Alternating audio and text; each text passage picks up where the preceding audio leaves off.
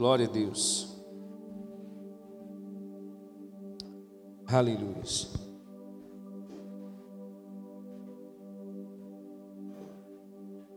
Obrigado, irmã. Amém, irmãos? A paz do Senhor Jesus.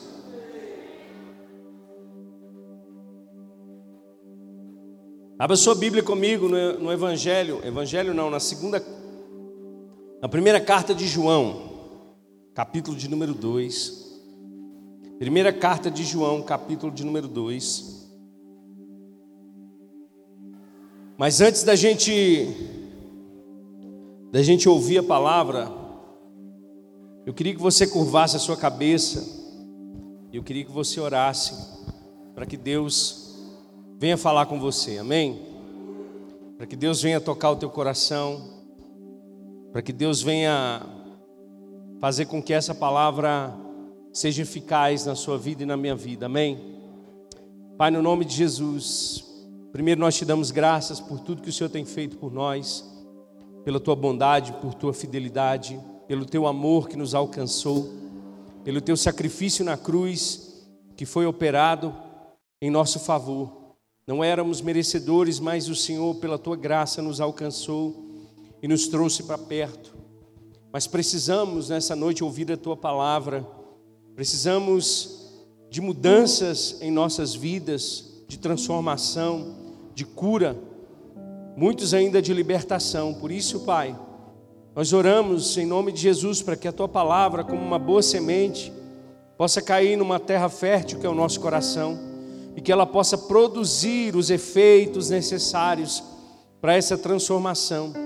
Nós cremos no poder e na unção da tua palavra que despedaça julgos. Nós cremos no poder daquilo que o Senhor disse, que se nós conhecêssemos a verdade, ela nos libertaria, Pai. Por isso, nessa noite, em nome de Jesus, opera o teu querer, o teu efetuar nas nossas vidas. Estamos na dependência do teu Espírito Santo nessa noite, Pai, para que o teu Espírito haja conforme a tua vontade, em nome de Jesus. Que o Senhor possa continuar fazendo no nosso meio, em nome de Jesus. Amém? Glória a Deus. Irmãos, ah, o nosso tema desse mês é mudança de mentalidade. Amém? Mudança de mente. Sabe, muitas pessoas pensam que, que Deus é um, é um gênio da lâmpada, que Ele vai fazer as mudanças que tem que fazer na nossa vida no instalar de dedos. De fato, irmãos, a salvação, ela, ela acontece instantaneamente quando nós confessamos a Jesus Cristo como Senhor e Salvador. Aquilo que Ele fez na cruz por nós, é, quando nós reconhecemos isso, automaticamente nós recebemos uma nova vida. Amém? Nós recebemos o perdão dos nossos pecados. Nós temos os nossos, a nossa vida purificada, nós temos a nossa vida transformada por Deus. Mas acontece que nós viemos de um mundo, nós viemos do mundo. E a consequência disso é que a influência do mundo ainda vem conosco. E o que nós precisamos fazer a partir disso? Renovar a nossa mente, transformar a nossa mentalidade, mudar a maneira como que nós pensamos as coisas. Paulo diz que nós não devemos mais amoldar a esse mundo, mas nós precisamos de fato moldar a nossa vida ao padrão de Deus a partir disso. A partir dessa nova vida, a partir de, dessa, desse novo caminho que, que Jesus Cristo ele construiu para nós, nós precisamos agora fazer com que a palavra de Deus seja a direção da nossa vida. Amém? Nós precisamos agora entender que Deus de fato nos tirou das trevas para que a gente possa caminhar na luz. Amém?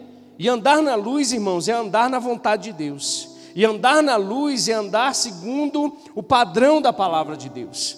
Eu creio, irmãos, de fato, que Deus não tem filhos prediletos. Ele quer que a gente viva a boa, agradável e perfeita vontade dele, todos nós. Mas para que isso aconteça, irmãos, nós precisamos compreender que somente pelo poder da palavra de Deus nós vamos viver isso. Somente fazendo com que a nossa mentalidade mude segundo a vontade de Deus. O próprio escritor Paulo diz que nós agora temos a mente de Cristo. E o que significa ter a mente de Cristo? Ter o Espírito Santo de Deus habitando dentro de nós.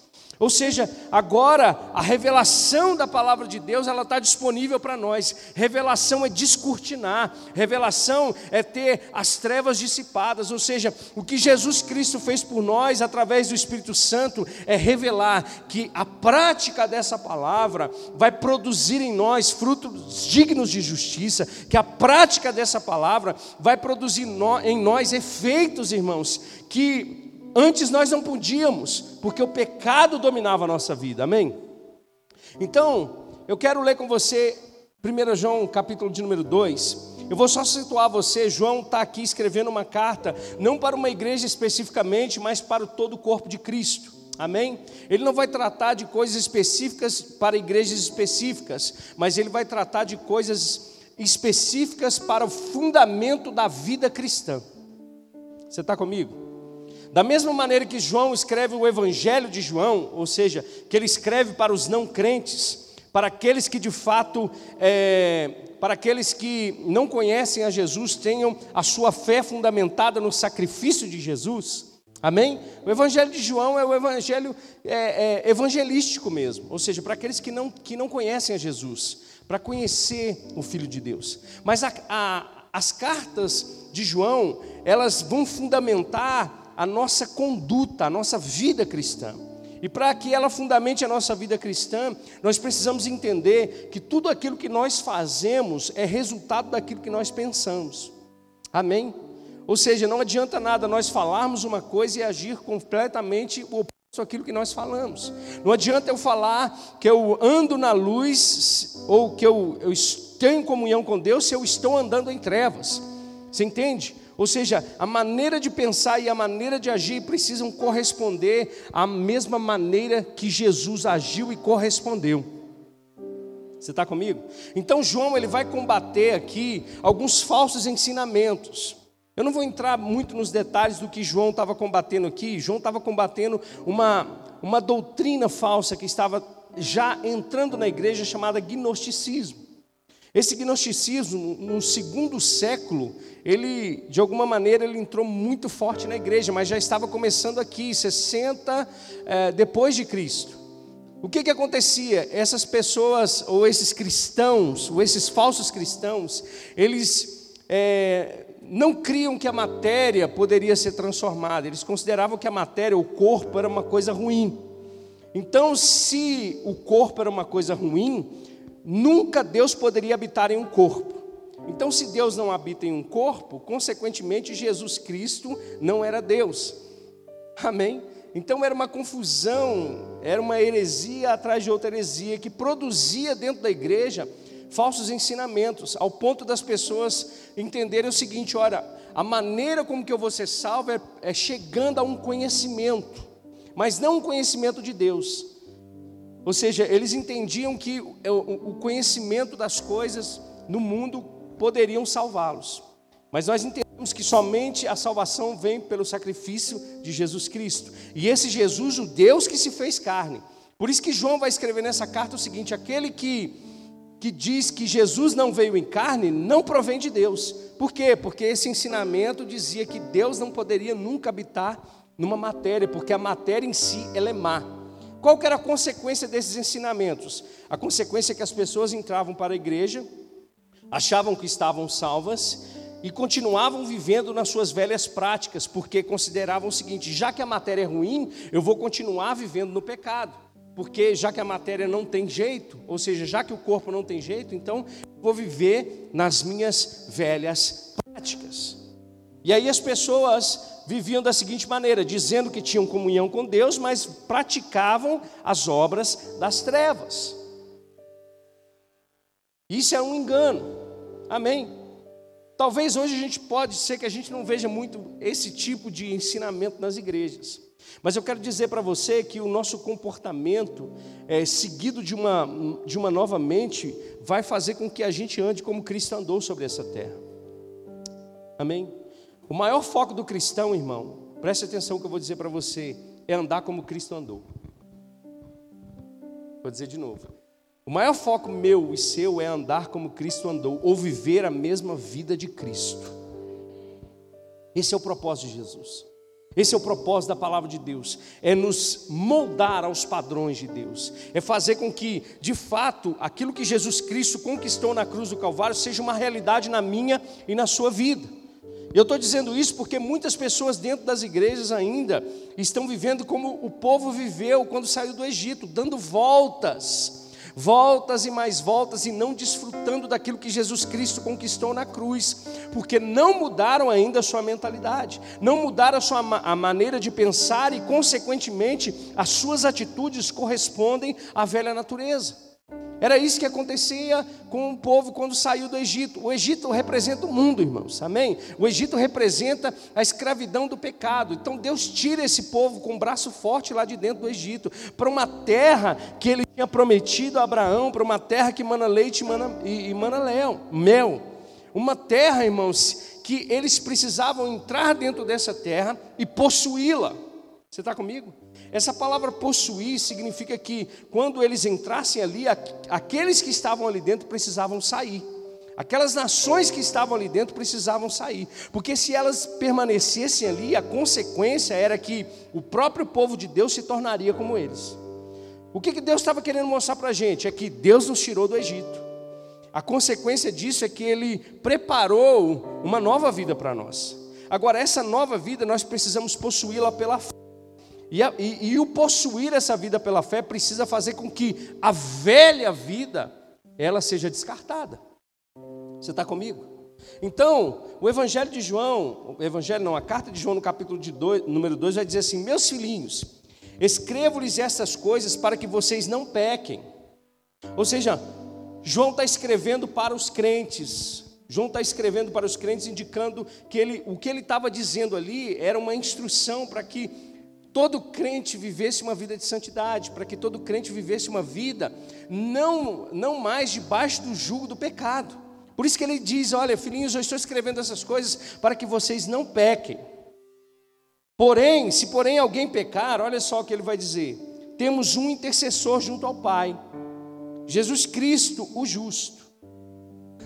Eu gosto muito disso porque se você ler nos, no, no, capítulo anterior, é, João ele vai apontar a divindade de, de, de, Jesus. Amém? Porque no ensino gnóstico não, não, não haveria possibilidade de Deus habitar dentro do homem. E o que João está dizendo é: Ele veio. Ele veio, ele foi concebido pelo Espírito Santo. Aquilo que nós vimos, ouvimos e apalpamos, ou seja, acerca do verbo da vida, ou seja, do, do verbo, do logos, ou seja, daquilo que que era impessoal para os gregos, mas agora se tornou pessoal para os cristãos, porque os gregos entendiam que Deus não poderia ser um Deus, pessoal. E ele está dizendo: olha, Deus agora é a expressão exata, Jesus é a expressão exata do ser de Deus, ou seja, o Deus que se fez carne, o Deus que encarnou, o Deus que tabernaculou e habitou no nosso meio. Ou seja, então, João está destruindo esse argumento de que, que, Jesus, que o Cristo não podia ser Jesus que o Cristo, o Deus, não poderia ser homem. Amém? E ele vai dizer o seguinte: olha, então eu estou dizendo para vocês, eu escrevo essas coisas porque os ensinamentos que estão apontando para vocês é que vocês podem viver a vida do jeito que vocês querem, dizendo que tem comunhão com Deus, mas andando nas trevas, dizendo que conhecem a Deus, mas odiando a seu irmão. Ou seja, pecados que entram às vezes e que acabam destruindo a, a, aquilo que Deus construiu. Amém? Aí ele vai dizer o seguinte: olha, nós temos um advogado junto ao Pai, ou seja, nós temos um intercessor junto ao Pai. Ele diz: Ele é a propiciação pelos nossos pecados. O que, que João está dizendo aqui? Olha, no, no, no capítulo anterior, ele está dizendo: aquele que não tem pecado faz se Deus mentiroso. O que que João está dizendo? Olha, se já que Deus não veio em carne, se ele não veio em carne, então eu não tenho pecado. Se eu não tenho pecado, eu não preciso de um Salvador. Se eu não preciso de um Salvador, eu vivo da mesma maneira. Então, João está dizendo: nós temos um Salvador, e ele é a propiciação. O que, que significa propiciação? Significa que a ira de Deus foi desviada da nossa vida e foi derramada em Jesus. Ou seja, ele é a propiciação dos nossos pecados. Ou seja, sim, todos nós estávamos debaixo da obediência ao pecado. E Jesus se tornou a nossa propiciação. E ele vai dizer: e não somente pelos nossos, mas também pelos pecados de todo mundo. Ou seja, o que Jesus Cristo fez, fez para toda a humanidade. O que nós precisamos fazer é crer no sacrifício de Jesus e a partir dessa nova vida mudar o nosso comportamento segundo a vontade de Deus. Muitas pessoas aí fora pregam o seguinte: olha, esse negócio de, de a Bíblia não é um, um livro de regra, não é um livro de comportamentos, mas eu vou dizer para você, Sim, a Bíblia sim é um livro de comportamentos segundo a vontade de Deus, segundo a vontade do Criador. Amém. Nem tudo cabe para nós, nem tudo serve para nós mais. Paulo diz: todas as coisas me são listas, mas nem tudo me convém mais. Eu não me deixarei dominar por elas. Ou seja, existe um padrão de Deus, existe uma forma de Deus operar nas nossas vidas. Amém. E aí João continua dizendo assim: olha, sabemos que o conhecemos, se obedecemos os seus mandamentos. Ou seja, a chave para uma mudança de mentalidade é conhecer a palavra de Deus. Amém? Às vezes a gente fica assim, revelação, revelação. Sabe o que é revelação? É você, irmãos, pegar a palavra de Deus e entender que ela precisa ser praticada na sua vida. É só isso. Isso é que é revelação. Isso é que é a revelação de Deus. Não adianta eu vir aqui e falar um monte de coisa para você que você não vai praticar. Eu quero que você pratique a palavra. Porque quando você pratica a palavra, você está praticando a vontade de Deus. Se você está praticando a vontade de Deus, a revelação chegou na sua vida. Você está comigo? Nós precisamos conhecer e obedecer os seus mandamentos. É ter prazer na palavra de Deus. É ter relacionamento com a palavra de Deus. É a palavra de Deus que vai moldar a sua vida. É a palavra de Deus que vai moldar, moldar os seus pensamentos. Talvez você está aqui e ainda tem pensamentos da velha natureza, pensamentos, desejos pecaminosos ainda. E eu vou dizer para você: você tem que trocar esses pensamentos por pensamentos de Deus. Talvez você está aqui e tem comportamentos ainda da velha natureza. Como você vai mudar esses comportamentos? Comportamentos só mudam através de mentalidade, uma nova mentalidade. São hábitos que você precisa desenvolver. Deus, quando falou para esse povo entrar na terra, Ele falou assim: olha, vocês precisam possuir essa terra, tirando essas nações de lá, subjugando essas nações. Por quê? Porque Deus sabia. Se você ler lá em Deuteronômio capítulo número 7, ele vai falar sobre isso. Ele vai dizer: olha, se vocês não exterminarem essas nações, se vocês não tirarem essas nações dali, os seus filhos vão se desviar, os seus filhos vão apostatar. E é isso que nós devemos trazer para hoje. Se nós não mudarmos a nossa maneira de pensar, continuar com a mesma maneira da velha natureza, nós podemos até perder a fé. E tem muitos crentes que estão no deserto da alma. O deserto da alma, o que, que é? É esse lugar onde eles tinham uma. Para chegar em Canaã, eram aproximadamente 11 dias, eles ficaram 40 anos no deserto, por causa de rebeldia. Você está comigo? Se rebelar contra Deus agora é continuar dizendo: Eu tenho comunhão com Deus, mas tendo comportamento de pessoa que está nas trevas. Eu quero ler com você um texto antes da gente, antes da gente é, continuar ali. Abre comigo 2 Coríntios. Olha só. 2 Coríntios capítulo 10. Nós precisamos revalidar a nossa maneira de pensar. Nós precisamos entender que aquilo que nós estamos vivendo, primeiro, é consequência daquilo que nós estamos pensando. 2 Coríntios capítulo 10, eu quero ler com você, verso 4. Eu vou ler na NVT, olha só. Usamos as armas poderosas de Deus. Vou ler do 3. Embora sejamos humanos, não lutamos conforme os padrões humanos. Usamos as armas poderosas de Deus e não as armas do mundo. Ou seja, o mundo tem as suas armas e Deus tem as armas dele. Paulo está dizendo: nós não usamos mais os argumentos do mundo, as armas do mundo, o jeito do mundo falar, o jeito do mundo agir, o jeito do mundo fazer as coisas. Amém? Olha só, usamos as armas poderosas de Deus e não as armas do mundo para derrubar as fortalezas do raciocínio humano, da lógica humana, e acabar com os falsos argumentos. Presta atenção aqui. Tem muito crente ainda vivendo com falso argumento. Tem muito crente que ele, ele coloca a culpa do comportamento dele, a desculpa do comportamento dele na natureza. Ah, pastor, eu ainda não, eu ainda não tô, eu, não, eu ainda não tô nesse nível de fé. Não, meu irmão, deixa eu dizer para você. É o que eu falei domingo aqui. Jesus deu uma semana para Pedro resolver o problema dele. Tem crente ainda vivendo com os mesmos pecados do, do ano passado.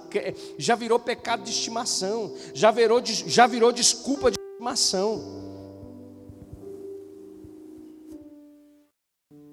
Isso pode ser em qualquer área da nossa vida, quer seja no casamento, quer seja na vida financeira, quer seja como filho, quer seja como marido, quer seja como pai, quer seja como ministro, quer seja como filho de Deus. A Bíblia está dizendo que as armas de Deus elas são tão poderosas, irmãos, que elas vão destruir os falsos argumentos.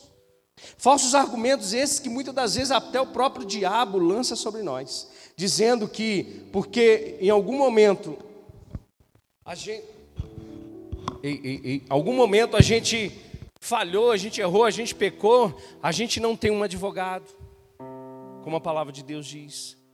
Dizendo que aquilo que Jesus Cristo conquistou na cruz não é uma questão de, de possuir. É, irmãos, é possuir, você tem que possuir. Você tem que colocar isso na sua mente. Aquilo que Jesus Cristo fez por você é suficiente. Ele te fez uma nova criatura.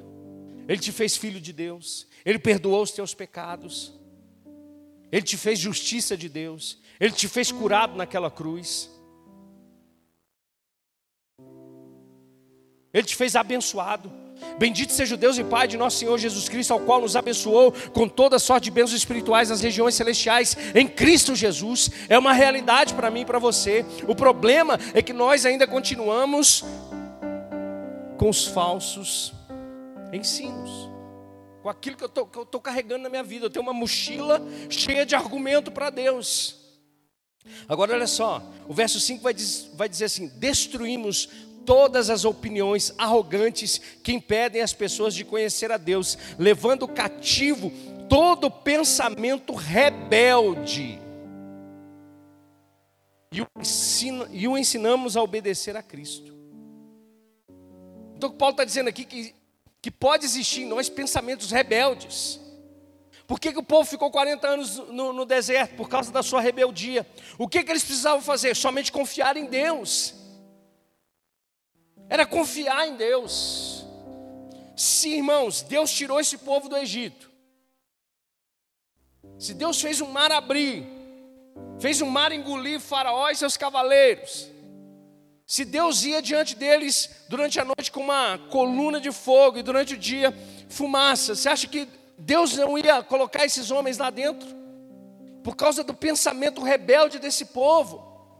Porque quando você vai ver lá em Números capítulo 13, quando Deus fala para eles entrarem na terra, eles decidem espiar a terra. E quando eles vão espiar a terra, eles veem que aqueles homens que estão lá eram tão grandes e poderosos que eles se pareciam como gafanhotos diante deles. O que eles precisavam fazer? Mudar a mentalidade. Tirar os pensamentos rebeldes. Destruir os pensamentos rebeldes. Como que faz isso? Quais são as armas poderosas em Deus que Paulo está dizendo? A palavra. O relacionamento com o Espírito Santo. Por que, por que você acha que Paulo diz que nós temos a mente de Cristo, irmãos? É porque quando, preste atenção aqui que eu vou dizer para você, quando você começa a desviar a tua mente para as coisas que não pertencem a Deus, o Espírito Santo está lá para te direcionar. O nosso maior problema é que nós não aceitamos e não nos submetemos a obedecer os mandamentos, nós continuamos com uma mentalidade rebelde. Uma, uma mentalidade que não, que não quer confiar em Deus. Voltando aqui para João, ele vai dizer isso: olha, sabemos que conhecemos se obedecemos aos seus mandamentos. E olha só, nessa própria carta ele vai dizer que os mandamentos do Senhor não são penosos. Não é como na lei, irmãos. Não é como na lei, porque nós já fomos libertos da lei. Agora nós servimos a Deus de coração. Nós servimos a Deus não com peso do castigo sobre nós, porque o castigo que nos traz a paz estava sobre Jesus Cristo. Você é livre agora. Você foi liberto da escravidão do pecado. Agora você tem uma nova vida, novinha para viver em Jesus, uma vida abençoada, uma vida de propósito, uma vida aonde as coisas vão fluir, porque a palavra de Deus está em você, foi enxertada em você, implantada em você.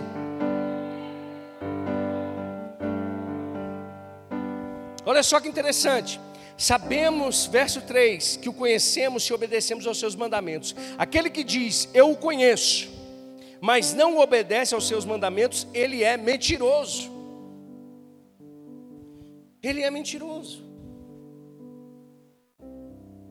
E a verdade não está nele. Mas se alguém obedece a sua palavra, nele verdadeiramente o amor de Deus está aperfeiçoado. Desta forma sabemos que estamos nele. Aquele que afirma que permanece nele deve andar como ele andou. Então o tema dessa mensagem nessa noite é eu preciso andar como Cristo andou sobre essa terra. Olha só, na versão a Bíblia, eh, na versão a mensagem, esse verso diz assim: quem afirma ser íntimo de Deus deve viver o mesmo tipo de vida que Jesus viveu. Deve viver o mesmo tipo de vida que Jesus viveu. Eu, eu, eu posso falar algumas coisas aqui? Posso? Já parou para pensar que hoje em dia, até no meio do povo crente, a gente não escandaliza mais com os pecados. Está tudo normal.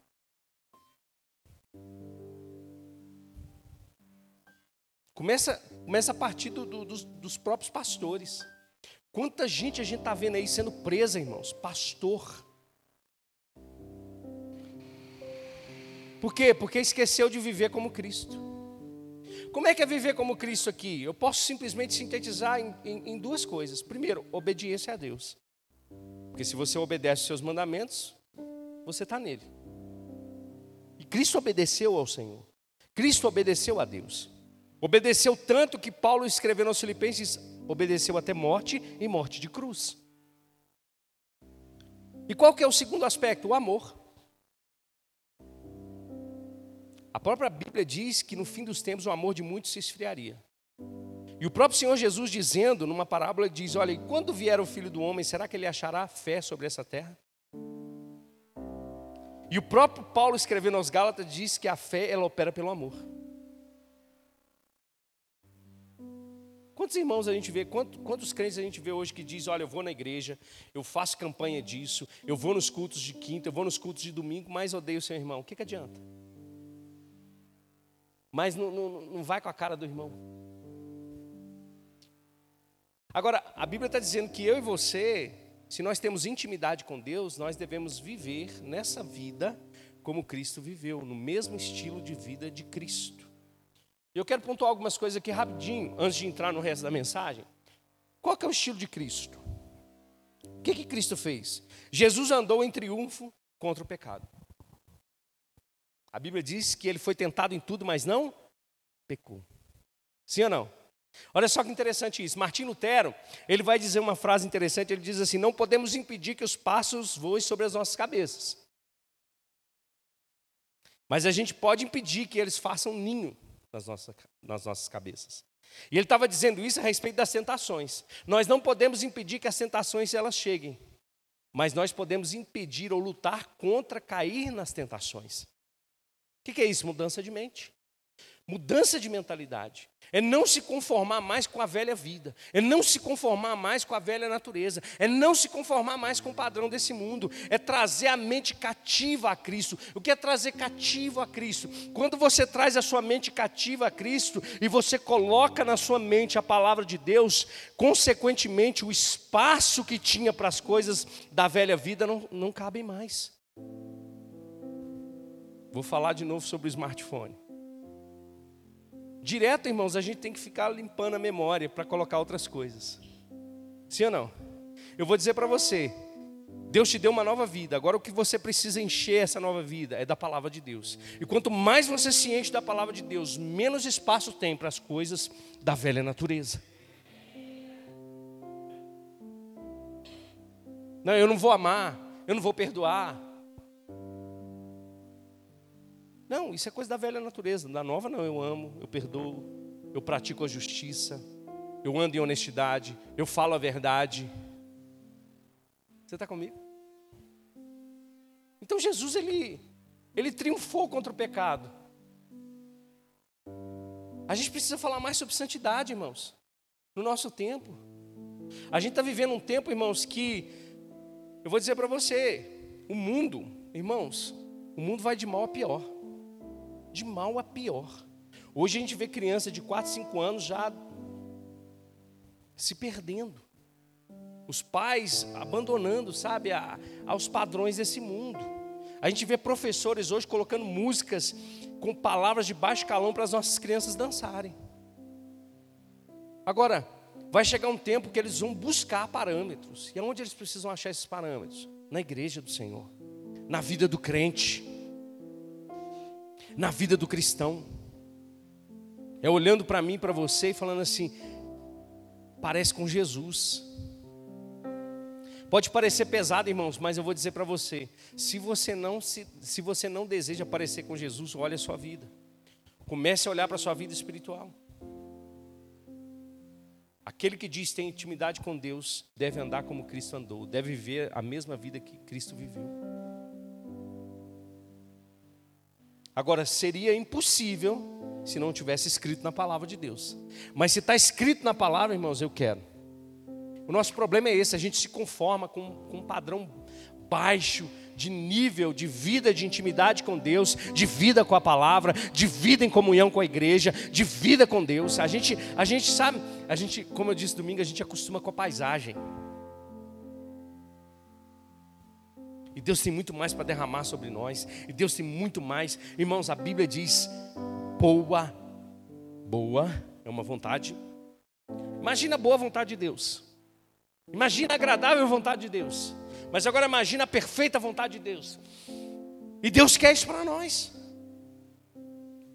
Agora não adianta eu querer isso com o velho homem grudado em mim. Eu quero ler um negócio com você. Romanos capítulo 7.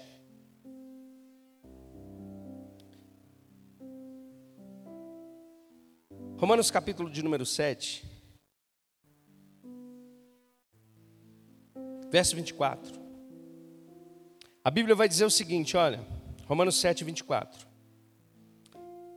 Como sou miserável, Paulo dizendo, quem me libertará deste corpo mortal dominado pelo pecado? Graças a Deus, a resposta está em Cristo Jesus.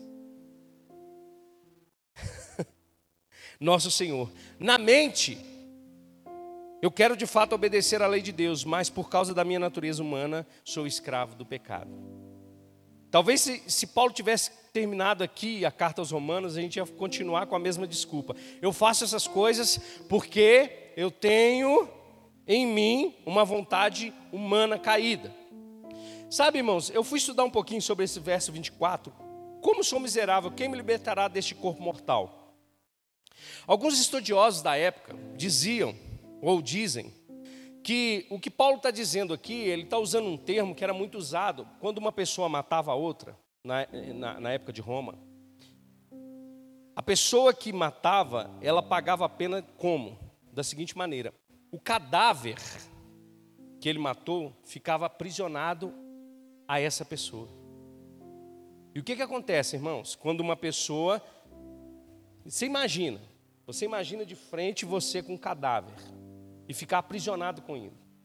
Ele vai apodrecer, consequentemente, ele vai ser comido por bichos e, consequentemente, você vai morrer também. Era essa figura que Paulo estava usando. Quem vai me libertar desse corpo dominado pelo pecado? Essa velha natureza. Aí Paulo responde: a resposta está em Cristo Jesus. O que Paulo está querendo dizer ali? Olha, vocês têm uma nova vida agora. Vocês não precisam mais ficar acorrentados a esse cadáver. E o cadáver pode ser muitas coisas. O cadáver pode ser o seu passado. O cadáver pode ser ainda pensamentos que rodeiam a sua cabeça, que fazem com que você tenha comportamentos da velha natureza ainda. Isso são cadáveres. E são os desertos que muitas das vezes nós ainda estamos vivendo na alma, mas graças a Deus que a resposta está em Jesus Cristo. Então, como nós devemos andar, como Jesus andou, o estilo de vida de Jesus, ele triunfou contra o pecado. A segunda coisa, ele triunfou contra o diabo. Você está comigo? Jesus triunfou contra o diabo. Como que Jesus triunfou contra o diabo? A gente sabe que Jesus foi impelido pelo Espírito para o deserto. E o diabo começou a lançar suas sugestões. Aonde? Na mente de Jesus. Como é que Jesus venceu o diabo, triunfou sobre o diabo? Na palavra. O diabo vinha com um argumento e Jesus disse: está escrito na palavra. Você está comigo? Como a gente vai viver dessa maneira? Triunfando contra o diabo. Irmãos, a nossa arma está na no... A nossa arma hoje está. É engraçado, né? Porque antigamente a gente tinha desculpa de não andar com Bíblia porque era muito pesado. Agora a Bíblia pode estar no seu celular. Aonde você vai, você pode carregar a sua arma.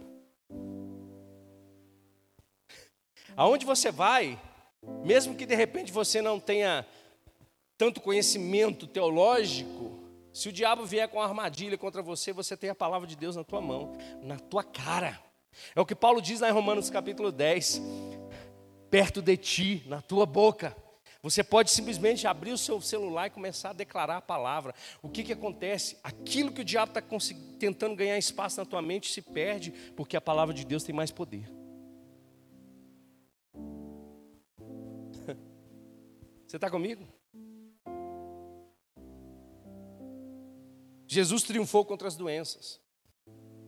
Você pode dizer amém?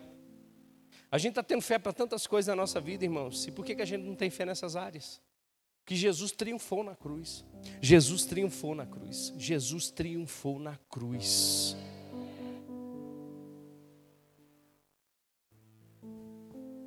Nós precisamos andar como ele andou. Outra coisa, Jesus triunfou contra a infidelidade. Como assim, pastor? É. É isso mesmo. Jesus foi fiel a Deus até até no Getsemane. Quando Jesus falou assim, Senhor, se puder, passa de mim esse cálice, mas contudo seja feita a tua vontade. Nós podemos triunfar aonde nós estamos sendo infiéis em, contra Deus. Você está comigo? Olha para a sua vida onde precisa ser ajustado ainda, onde Deus não está sendo seu Senhor, onde Jesus não está sendo o Quírios da sua vida, o Senhor da sua vida. Jesus está aqui, o Espírito Santo, a palavra, para fazer com que esses lugares de infidelidade percam espaço para a fidelidade, para a sua fidelidade para com Deus. Você está comigo? Jesus triunfou nas adversidades. Você está comigo? Pensa isso, irmão. E graças a Deus, porque Jesus falou: no mundo vocês terão aflições, mas tenham um bom ânimo, eu venci o mundo. Pastor, está difícil, todas as coisas cooperam para o bem daqueles que amam a Deus, que foram chamados segundo o seu propósito. Pastor, mas está mais difícil ainda, nada nos separará do amor de Deus. Irmão, para tudo, para toda cilada do diabo, artimanha do diabo, você tem uma resposta. Você pode ter uma resposta. Foi isso que Jesus falou por parábolas. Ele diz: olha, o insensato ele vai construir a sua casa sobre areia. E na época de Jesus não tinha muito esse negócio de construção com fundamento, não, irmãos. Era, o negócio era de madeira e tal. Mas Jesus estava dizendo: olha, mas o prudente, ele constrói a sua casa sobre a rocha. Por quê? Porque quando vem a chuva, as tempestades, os ventos, a rocha continua no mesmo lugar. Nada tira uma rocha do lugar, não. Agora, se você constrói a sua vida, a sua casa sobre areia, a primeira coisa que acontece é tudo vir abaixo. O que Jesus está querendo dizer para nós é que a nossa mentalidade precisa ser construída sobre a palavra, não sobre as adversidades, não sobre as inconstâncias desse mundo. Quando João está escrevendo lá, ele está dizendo: olha, vocês já têm os seus pecados perdoados, vocês têm um advogado junto ao Pai, Amém? Se vocês obedecem os seus mandamentos, vocês estão na luz, e andam na luz e caminham na luz. Vocês não precisam mais ter pensamentos rebeldes. O que é pensamento rebelde, irmão? É Deus está te falando uma coisa e você está pensando outra. Você está comigo? Deus está dizendo para você: você é próspero, eu, eu sou miserável, pobre, nu, cego. E Deus está dizendo: eu, eu te fiz próspero. Parece que é pecado hoje a gente falar de prosperidade na igreja, irmãos, de bênção. Se Deus te abençoou, você vai fazer o quê? Você vai querer viver como? Como você vai cumprir um propósito? Nosso maior problema é que nós deixamos o diabo tocar nessas áreas e fazer a bagunça que ele quis fazer. Prosperidade não é só ter. Prosperidade é ser. Se eu sou próspero, irmãos, nada muda essa realidade na minha vida. Eu posso ter um real ou não ter nenhum real. Eu continuo no mesmo lugar onde Deus me estabeleceu. O nosso problema é que a gente toma ranço das coisas e o diabo vai ganhando espaço. Ele vai ganhando. Aí Deus quer abençoar você e você está correndo da bênção de Deus.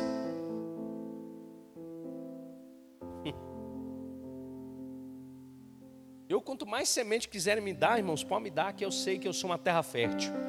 Então, quando Deus quiser abençoar você, não fica assim, não, mas eu nem mereço. Não, fala assim, eu quero mesmo, porque eu sou uma terra boa. Aonde essa semente vai cair, vai frutificar, meu irmão. Oh, aleluia!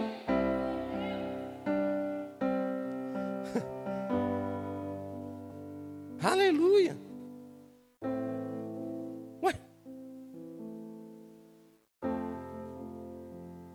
Estava conversando com o irmão esses dias.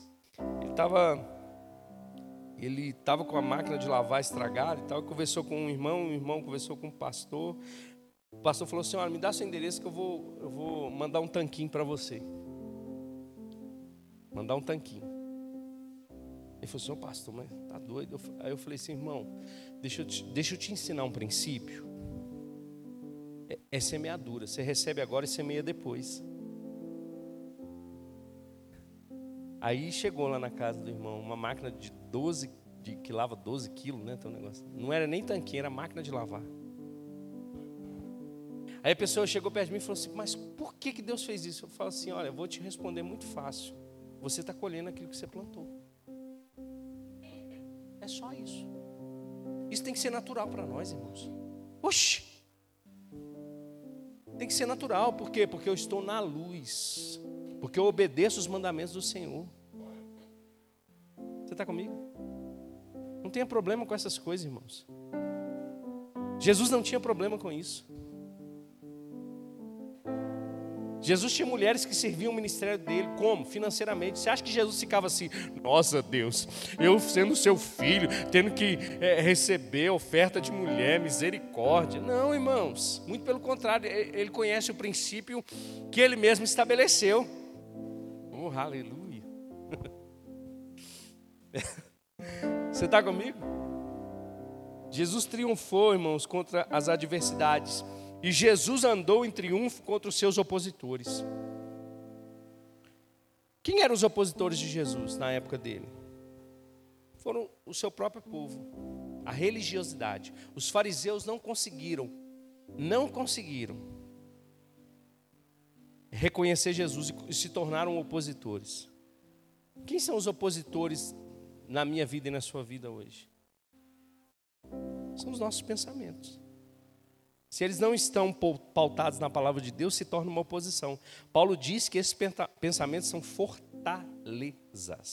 Quando Paulo está usando esse termo, Paulo está usando um termo é, muito utilizado na guerra, quando se construía fortalezas para que ninguém pudesse ultrapassar aquele limite.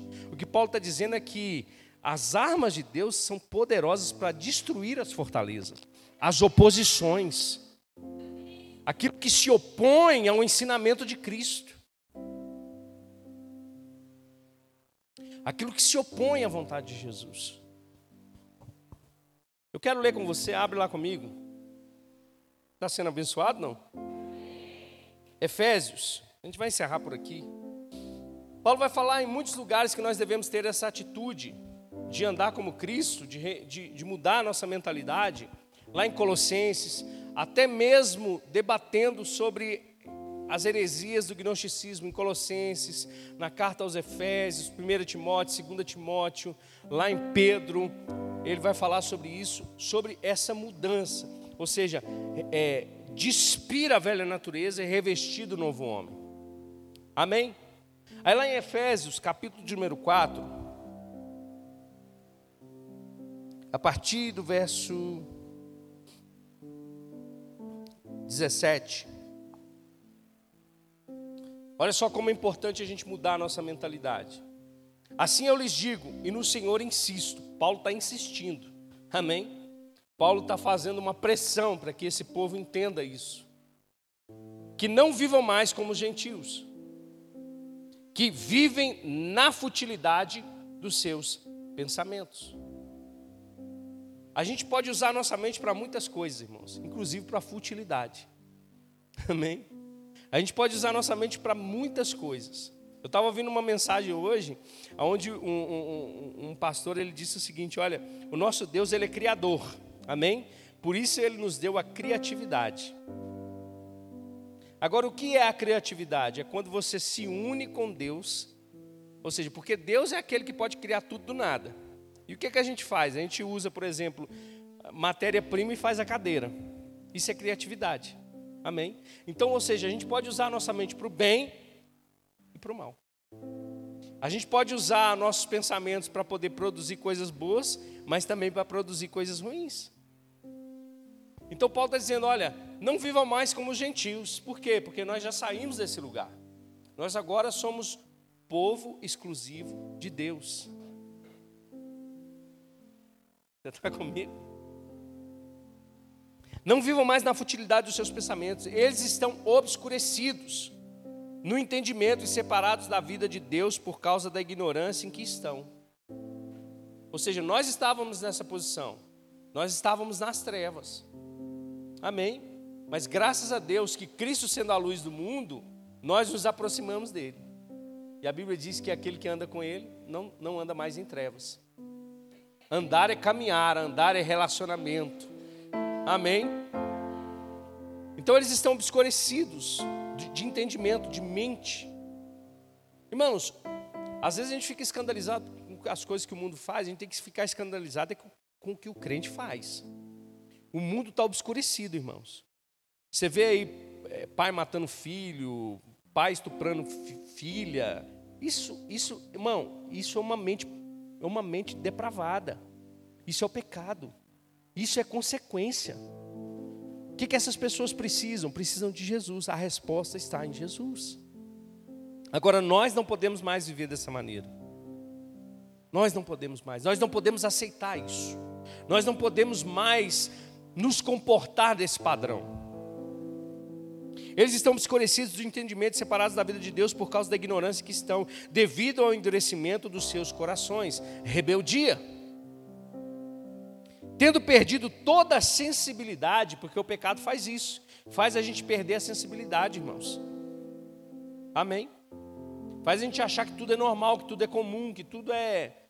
Deixa a vida me levar, a vida leva eu. Não, a gente não pode aceitar mais o padrão do mundo nas nossas vidas. Amém. Tendo perdido toda a sensibilidade, eles se entregaram à depravação, cometendo avidez e toda espécie de impureza. Todavia, não foi assim que vocês aprenderam de Cristo.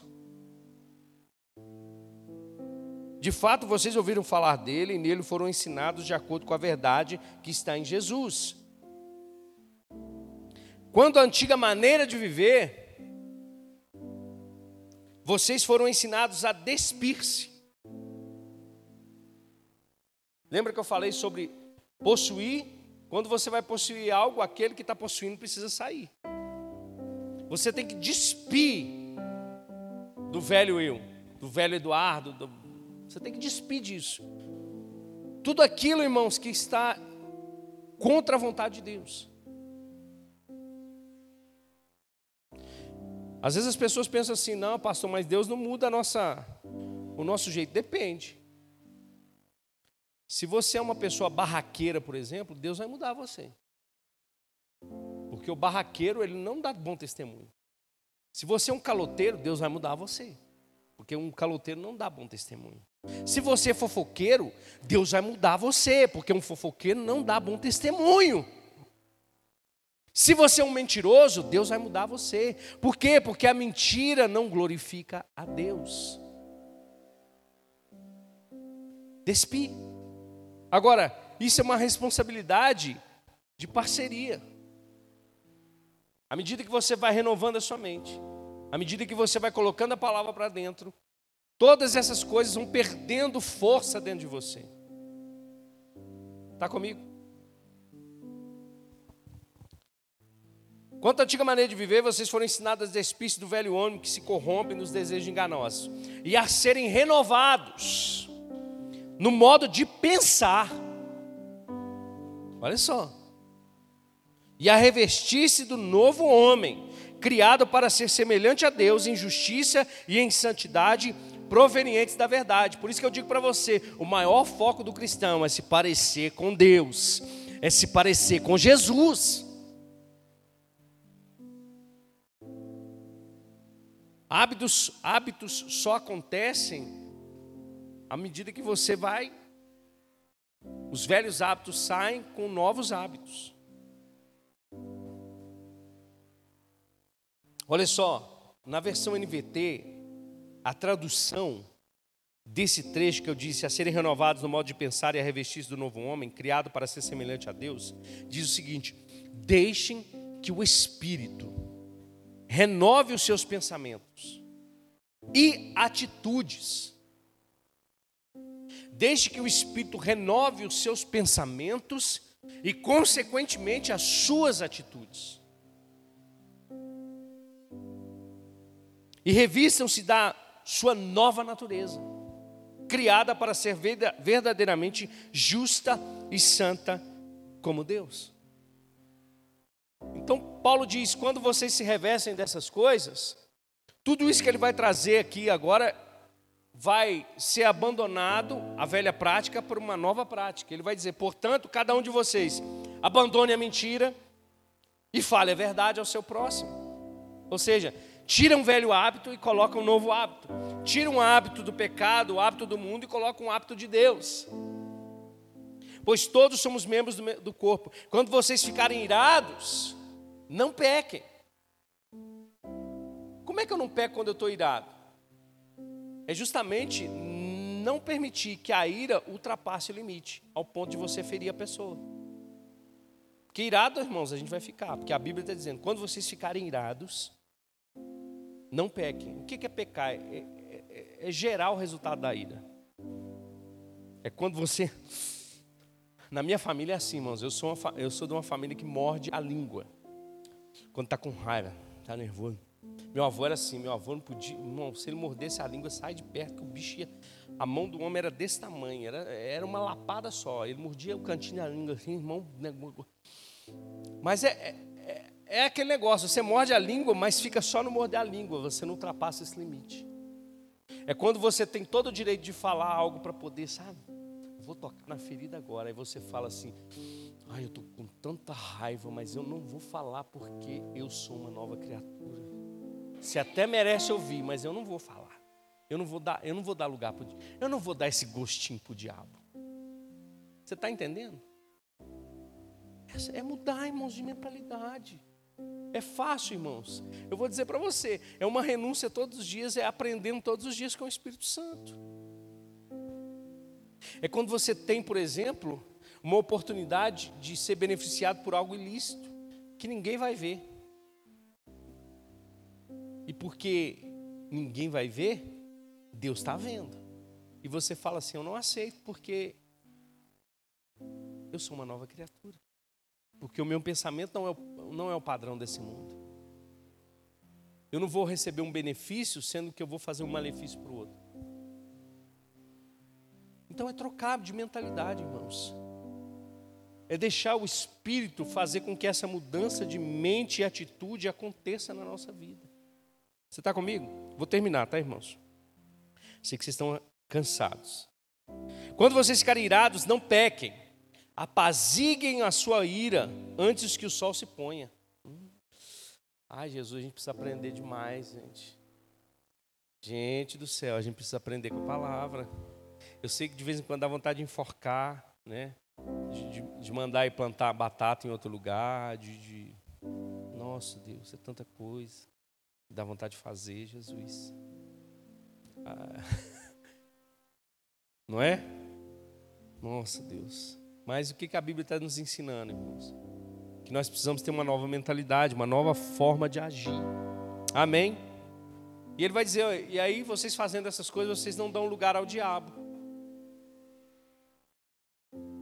Bem que ele merecia ouvir, mas eu não vou falar. Vai sair da minha boca é só palavras de bênção. O que furtava, não furte mais. Antes trabalhe fazendo algo de útil com as mãos, para que tenham que repartir com quem estiver necessitado. Olha para você ver. Mudança de mente. Eu não somente vou deixar de roubar, eu vou trabalhar e aquilo que eu vou ter, ainda vou ter para mim para repartir com os outros. Mudança de mentalidade. Nenhuma palavra torpe saia da boca de vocês, mas apenas a que for útil para edificar os outros, conforme a necessidade, para que conceda graça aqueles que ouvem. A gente precisa ou não mudar a nossa forma de pensar, irmãos? Às vezes a gente fala tanta coisa que não serve para nada, que não vai edificar em nada, que não vai mudar a vida de ninguém. Larga esse tempo de fofoca, larga esse tempo de ficar falando da vida do irmão, larga de ficar, sabe, falando coisas que, que não vão produzir nada. Muito pelo contrário. Se você não tem nada para edificar, fica calado que é melhor. Não é verdade? A gente precisa fazer isso. Não entristeçam o Espírito Santo de Deus, o qual vocês foram selados para o dia da redenção. Livrem-se de toda amargura, indignação e ira, gritaria, calúnia, bem como toda maldade. Sejam bondosos e compassivos uns para com os outros, perdoando-se mutuamente, assim como Deus perdoou vocês em Cristo Jesus. Amém? Então, irmãos, para a gente desfrutar de fato daquilo que Jesus Cristo conquistou para nós, nós precisamos destronar todo pensamento que tenta destruir o ensinamento de Cristo nas nossas vidas. Amém? Nós precisamos andar como Ele andou sobre essa terra. Curva sua cabeça, eu quero orar. Senhor Jesus, nós estamos diante da Tua palavra, Deus. E nós oramos uns pelos outros aqui nessa noite. Primeiramente, Deus, obrigado por essa palavra que, que muda as nossas vidas. Essa palavra, Deus, que é como uma semente que vai gerar em nós, que vai produzir em nós efeitos, que vai produzir em nós transformação, que vai produzir em nós aquilo que o Senhor deseja, nos tornarmos a imagem e semelhança do seu Filho Jesus, andando sobre essa terra, Pai, em conformidade com a sua semelhança, Pai, no nome de Jesus. Que tudo aquilo que o Senhor conquistou na cruz se torne uma realidade para mim e para os meus irmãos, Pai. Que tudo aquilo que o diabo tem lançado, Deus, como fortalezas, como setas, como, Pai, tentativas de destruir e de, e de, e de impedir que esse ensinamento de Cristo chegue ao nosso coração e gere e gere em nós, Pai, a tua vontade, que em nome de Jesus nós possamos levar a nossa mente cativa a Cristo. Assim como o Senhor triunfou em todas as áreas, ó Deus, a qual um homem precisa triunfar, nós em Cristo agora podemos fazer isso, podemos viver essa realidade em nome do Senhor Jesus Cristo. Amém, irmãos? Aleluias. Aleluia, aleluia. Fica de pé comigo. Aleluia. Aleluia. Aleluia. Só mais uma frase para edificar a sua vida.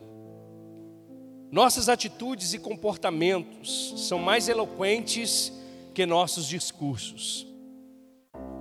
Falar que estamos na luz, mas ter comportamento das trevas é enganar a nós mesmos. Amém? Aquilo que você vai fazer, a sua atitude vai gritar mais do que aquilo que você fala. Amém? Você foi abençoado nessa noite? Que sejam abençoados na prática dessa palavra em nome de Jesus. Amém? Glória a Deus. Aleluia. Vou dar alguns recados aqui rapidinho, com expectativas para a nossa